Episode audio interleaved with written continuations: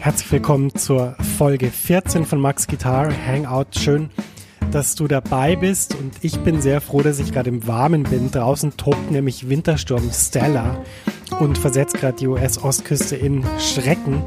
Ähm, viel Eisregen, viel Schnee, viel Wind. Wenn man rausgeht, ich war vorher kurz draußen, ist man ziemlich schnell, ziemlich nass, friert ein und dann schubst einen der Wind so durch die Gegend. Ja, ist wirklich ein bisschen unangenehm, aber dafür kann ich jetzt hier drin sitzen und Podcast aufnehmen und freue mich sehr, dass du dabei bist, dass du mir zuhörst. Heute startet eine neue Serie in meinem Podcast, die beschäftigt sich mit Gitarristen aus New York City. Äh, das hat einen einfachen Grund. Letzte Woche ist mir die Idee gekommen, das zu machen. Es gab einen Abend, wo Pat Metheny, der fantastische Gitarrist von ganz vielen New Yorker Kollegen, geehrt wurde. Sie haben seine Stücke gespielt und er wurde dann auch interviewt. Die Veranstaltung hieß Alternative Guitar Summit von Joel Harrison. Es gibt auf YouTube auch ein paar Videos, die man sich jetzt anschauen kann von diesem Abend. Und das wollte ich zum Anlass nehmen, ein bisschen über die Gitarristen zu reden, die hier in New York aktiv sind und ein paar Sachen zu erzählen, die du vielleicht noch nicht weißt. Kurze Pause, es geht gleich weiter mit deiner Podcast-Episode. Max ist hier aus der Zukunft und ich habe was für dich. Eine neue und kostenlose 90-minütige Mini-Lesson, die dir zeigt, wie du in Jazz, Funk, Soul und Blues super begleitest. Ja, du lernst Drop-Tour-Akkorde und ich zeige dir wichtige Begleitpatterns für Swing und Bossa Nova. Außerdem verrate ich dir eine super Technik, mit der du die wichtigen Sounds wie C Major 7 oder C Moll 7 um die 9 erweiterst, ohne dass du neue Akkorde lernen musst. Und schließlich verrate ich dir noch mein wichtigstes Tool für das Üben von Akkorden. Mit ihm kannst du jeden Akkord sofort auf der Bühne oder im Proberaum einsetzen. Ja, ich habe so viele Fragen zum Thema Begleiten und Akkorde bekommen, dass ich diese Mini-Lesson wirklich voll gepackt habe mit dem, was ich weiß. Du kannst die auch so sofort anschauen. Die Mini-Lesson ist ein Video und das Coole ist eben, selbst wenn es jetzt nachts um vier ist, dann kannst du die jetzt anschauen und kannst damit deinen nächsten Schritt auf der Gitarre machen und das wäre doch echt super cool. Ja, ich würde mich riesig freuen, wenn du dich für die Mini-Lesson anmeldest. Du findest sie unter der Adresse www.maxfrankelacademy.com schrägstrich mini-lesson. Ich buchstabiere das mal kurz. www.maxfrankelacademy.com Schrägstrich M-I-N-I Bindestrich L-E-S-S-O-N. Du findest den Link natürlich auch in den Show Notes dieser Podcast-Episode.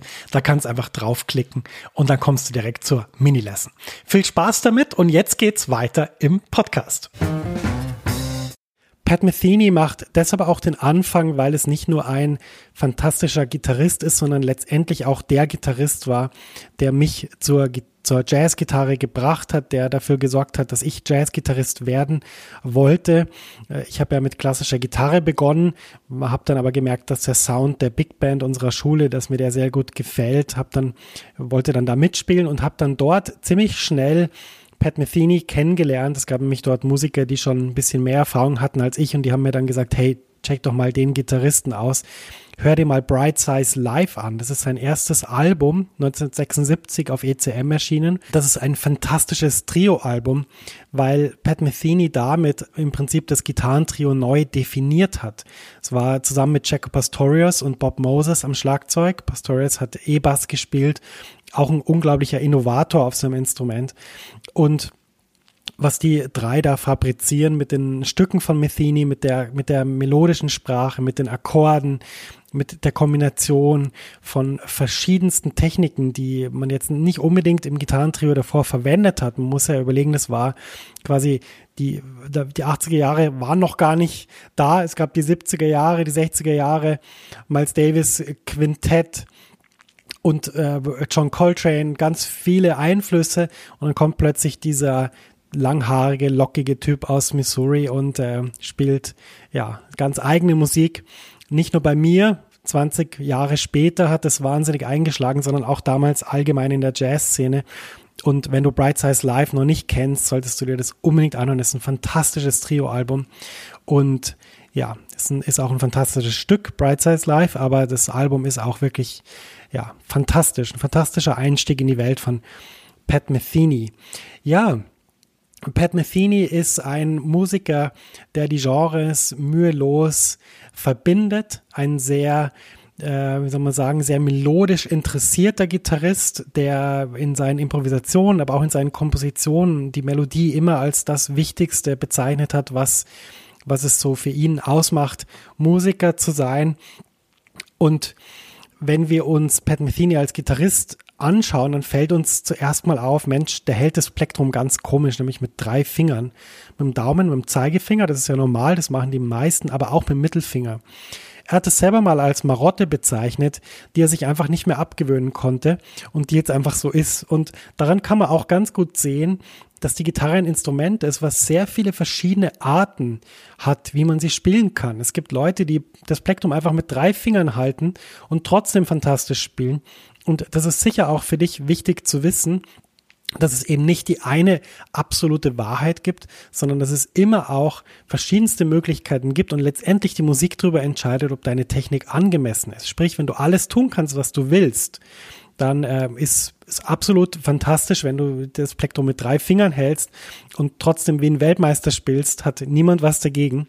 Ähm, hingegen, wenn du das Plektrum korrekt hältst und aber keine schnellen Sechzehntelnoten spielen kannst, da musst du nochmal zurück äh, in den Überraum und ein paar Sachen nochmal genauer anschauen.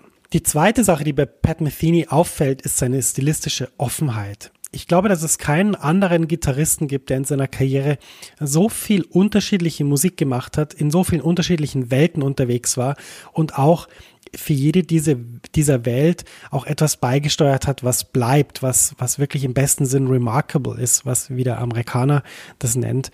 Ähm, und wenn wir die verschiedenen Alben anschauen, und ich habe jetzt mal versucht, einfach meine drei Favoriten zu nehmen, obwohl das ganz schwer ist, aus dieser Fülle von Alben ähm, drei auszuwählen. Wenn wir mal meinen nächsten Favoriten anschauen, das ist ein Soloalbum, One Quiet Night heißt es. Und das ist auf seiner akustischen Bariton-Gitarre entstanden. Habt sicher schon mal davon äh, gehört, dass Pat Metheny auch viele akustische Instrumente spielt. Diese Bariton-Gitarre ist äh, eine ganz fantastische Addition zu seinem Sound, die relativ spät kam. Also One Quiet Night ist 2003 veröffentlicht worden. Äh, wenn ihr euch überlegt, Pat Metheny war seit 1976 musikalisch aktiv. Da hat er relativ lang gewartet, bis er so ein Soloalbum mit fast ausschließlich der Bariton-Gitarre veröffentlicht hat. Es war, waren auch noch andere Western- oder Steel-String-Instrumente da drauf.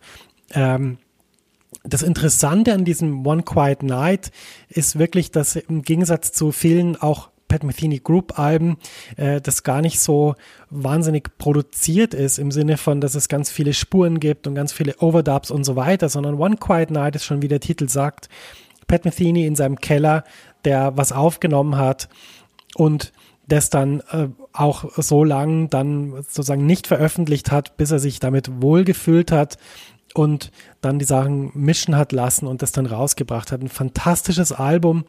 Hm, für mich klingt es immer so ein bisschen wie der mittlere Westen von den Vereinigten Staaten. Es hat so diesen speziellen Sound, den ich sehr liebe, der aber auch dann gleichzeitig wieder seine, seine Jazz-Roots äh, sehr gut einfängt und das auch verbindet und zu so einem ganz eigenen, interessanten Klangkaleidoskop äh, verbindet, was ich wirklich fantastisch finde. One Quiet Night, ein super Pat Metheny Album. Ich habe gerade schon die Group erwähnt. Pat Metheny Group ist eine der Konstanten in seinem Spiel, wenngleich es jetzt schon seit einigen Jahren kein Group-Album mehr gab im eigentlichen Sinne, weil für die Pat Metheny Group Lyle Mays eine sehr große Rolle gespielt hat und ich nehme an, dass er sie immer noch spielt. Sollten sie nochmal ein Album zusammen machen, Lyle Miles ist äh, Keyboarder und Pianist und Pat Methenys Co-Komponist, beziehungsweise das ist ein bisschen zu wenig. Man könnte fast sagen, Pat Metheny und Lyle Mays sind fast wie Lennon und McCartney. Das heißt einfach ein Duo, was zusammen Musik schreibt und ganz entscheidend für diesen Pat Metheny Group Sound ist. Und sie haben ein Album gemacht, was ich wirklich unglaublich fantastisch finde, was ich immer hören kann. Es ist das 2005 erschienene Album The Way Up. Und ich habe die Freude gehabt, Pat Metheny in einem Workshop kennenzulernen, ähm, unmittelbar vor der Veröffentlichung. Da hat er schon darüber geredet, dass sie gerne ähm, ein Group-Album machen möchten, was nur aus einem Track besteht. Und zwar aus dem Grund, weil sie festgestellt haben, dass das Publikum nach einer bestimmten Zeit bei einem Konzert hofft, dass der Gig vorbei ist. Sprich, ihm ist irgendwie aufgefallen, dass die Aufmerksamkeitsspanne der Menschen einfach immer kürzer wird. Und wir müssen ihm das jetzt einfach mal zugestehen, dass er weiß, wovon er spricht, wenn er seit 1976 vor Publikum auftritt. Und er ist wirklich auch einer der Musiker, die wahrscheinlich die meisten Live-Shows in dieser ganzen Jazzwelt gespielt haben. Unglaublich lange Tourneen. Und deshalb gestehen wir ihm zu, dass er diese Beobachtung gemacht hat und dass sie richtig ist, dass sie, dass sie subjektiv richtig ist, aber vielleicht oder wahrscheinlich auch objektiv. Und da hat er schon darüber geredet, dass er quasi nur einen Track auf dieses Album bannen wollte. Naja, das haben sie nicht ganz durchgezogen. Es sind dann doch mehrere geworden. Aber es zieht sich ein roter Faden, ein roter Kompositionsfaden durch dieses Album, The Way Up. Und ich finde, es ist meisterhaft äh, komponierte Musik, die mit Improvisation angereichert ist, mit, einer, mit einem fantastischen Klang dieser Pat Metheny Group, Antonio Sanchez am Schlagzeug, Kung Wu am, an der Trompete. Wirklich ein unglaublicher Sound. Und wenn du dieses Album noch nicht kennst, dann musst du das unbedingt, unbedingt jetzt anhören. Ja, der dritte Teil dieses Podcasts, der soll sich darum drehen, was man jetzt von Pat Metheny nehmen kann für sein eigenes Spiel. Das finde ich nämlich äh, eine wahnsinnig interessante Sache, die man machen kann, sich immer zu fragen bei Musikern, die man toll findet, was kann mir das helfen für mein eigenes Spiel? Und ich glaube, das Entscheidendste bei Metheny ist diese, dieser unglaubliche Optimismus in seinen Linien. Es gibt ja Musiker, die Musik schreiben und spielen, die sehr dunkel ist, die sehr melancholisch ist, die sehr auf ein bisschen gesetztere Stimmungen äh, den Fokus legt. Metheny ist das genaue Gegenteil. Metheny ist strahlend, breit, ganz hell, äh, strahlt eine unglaubliche Wärme aus und eine Weite in seinem Spiel, die wahnsinnig ansteckend ist und einen sehr großen Enthusiasmus. Wenn du schon mal ein Konzert von ihm gesehen hast, dann wird dir auffallen, der Mann, der lebt diese Musik, der ist richtig dabei. Und ich glaube, das ist was, was man unbedingt nehmen muss als Gitarrist. Muss unbedingt schauen, dass man auch so eine starke Verbundenheit mit der Musik und mit den Linien und mit dem, was man spielt hat, dass man ganz in der Musik aufgeht. Das ist unglaublich wichtig, nämlich auch fürs Publikum, weil das ist was, was das Publikum auch spürt. Ich möchte mal die These aufstellen, dass Metheny auch deshalb so einen großen Erfolg hat, weil er das Publikum so stark erreicht hat. Und ich meine damit nicht, die 20 anderen Jazz-Gitarristen, klar, die natürlich auch, aber ich meine damit die 200.000 anderen Leute, die sich für Jazz interessieren und keine Gitarristen sind. Und, diese Spielfreude, dieser Optimismus, der hat sich übertragen auf das Publikum. Und ich bin mir sicher, wenn ich jetzt nachher runtergehe und auf der Straße äh, Leute fragen würde, die Metheny kennen, was sie mit ihm assoziieren, dann würden wahrscheinlich viele sagen, diese Freude, diese Spielfreude, dieser Optimismus, ähm, und das ist, glaube ich, eine der Sachen, die man unbedingt, unbedingt nehmen muss von, von, seinem, von seinem Sound. Das zweite, was ich ganz wichtig finde, ist die stilistische Offenheit. Pat Metheny hat in seiner langen Karriere viele verschiedene Projekte gespielt mit verschiedensten Musikern, mit Jazzmusikern, mit, mit Popmusikern, hat mit David Bowie zusammen Musik gemacht. Er hat äh, Musik für Filme geschrieben, er hat Musik für Trio geschrieben, er hat Musik für seine riesige Group geschrieben, er hat versucht, brasilianische Einflüsse zu integrieren in seine Kompositionen und man sieht einfach, dass er eine sehr große Breite hat, eine stilistische Breite, die wahnsinnig interessant ist. Das heißt, wenn du jetzt Gitarrist bist und dir überlegst, hey, was, was kann mich interessieren, dann will ich dir einfach den Tipp geben, lass dich von ganz unterschiedlichen Dingen inspirieren Oft sind es die Einflüsse von ganz anderen Kunstgattungen oder von anderen Musikern oder von, von Rocksängern oder was weiß ich. Man könnte jetzt alles einsetzen, die einen wirklich, wirklich begeistern. Und schau doch mal, was es so außerhalb von dem gibt, was du bis, was dich bis jetzt so interessiert hat. Es war auch für mich immer eine ganz große Inspirationsquelle zu schauen, was gibt's denn sonst noch außerhalb von dem, was ich sowieso schon kannte. Ja, und die dritte bemerkenswerte Sache von Metheny ist sein Sound. Das ist jetzt wahrscheinlich nichts Neues für dich, aber wenn du dir mal anschaust, wie Pat Metheny zu Beginn seiner Karriere bei Bright Size Live klang und wie er jetzt klingt, dann können wir doch einen kontinuierlichen roten Faden wahrnehmen. Natürlich hat er zwischendurch mal sein Instrument gewechselt. Es gibt diese ganz tolle alte ES 175 von Gibson, wo er sogar mit seiner Zahnbürste da das so fixiert hat, dass der Gurt noch hält. Die hat er natürlich längst eingetauscht in sein Ibanez Signature Modell. Aber wenn wir uns den Sound von ihm anhören, dann ist es immer ein warmer, offener Ton, der sehr viel Luft hat, der Hall hat, der aber nicht dumpf klingt und tot ist, sondern der ein, sehr großes Spektrum auch von, von Lebhaftigkeit enthält. Und wenn du an deinem Sound ein bisschen rumschrauben willst, dann würde ich dir raten, versuch doch mal äh, eine ähnliche Gitarre zu benutzen wie Pat Metheny und schau mal, ob du vielleicht damit diesem Sound ein bisschen näher kommst. Ich habe das ganz oft gemacht, dass ich, wenn mich Gitarristen wirklich begeistert haben, dass ich einfach geschaut habe, wie kann ich diesen Sound erzeugen.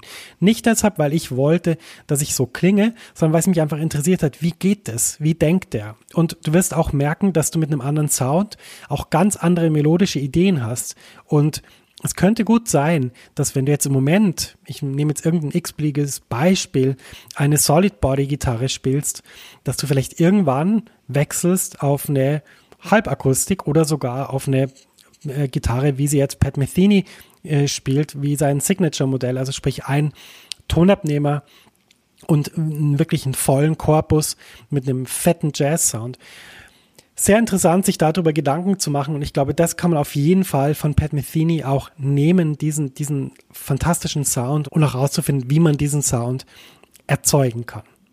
Ja, das war's wieder mit einer neuen Folge aus Max Guitar Hangout, dem Podcast für Gitarristen, die sich für Jazzgitarre interessieren und einfach mehr lernen wollen. Ich würde dir jetzt einfach raten, check doch einfach mal Pat Metheny aus. Ich habe dir die ganzen Dinge, über die ich gesprochen habe, natürlich auch auf dem PDF notiert. Das findest du in den Show Notes, also sprich in der Beschreibung, falls du diesen Podcast über dein iPhone hörst. Musst einfach auf Beschreibung drücken, dann kriegst du einen Link. Denk ist aber auch ganz einfach, der ist www.maxfrankelacademy.com slash blog slash 014 für die 14. Folge von Max Guitar Hangout. Ja, im Hintergrund zischt jetzt meine Heizung schon wieder.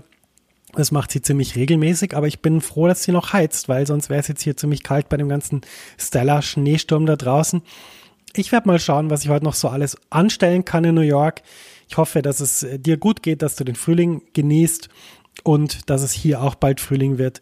Und dann hören wir uns schon bald wieder zur nächsten Episode von Max Guitar Hangout. Dann wieder mit einem Gitarristen aus New York. Und ich kann dir verraten, das wird ein ganz spannender und ganz interessanter Gitarrist sein.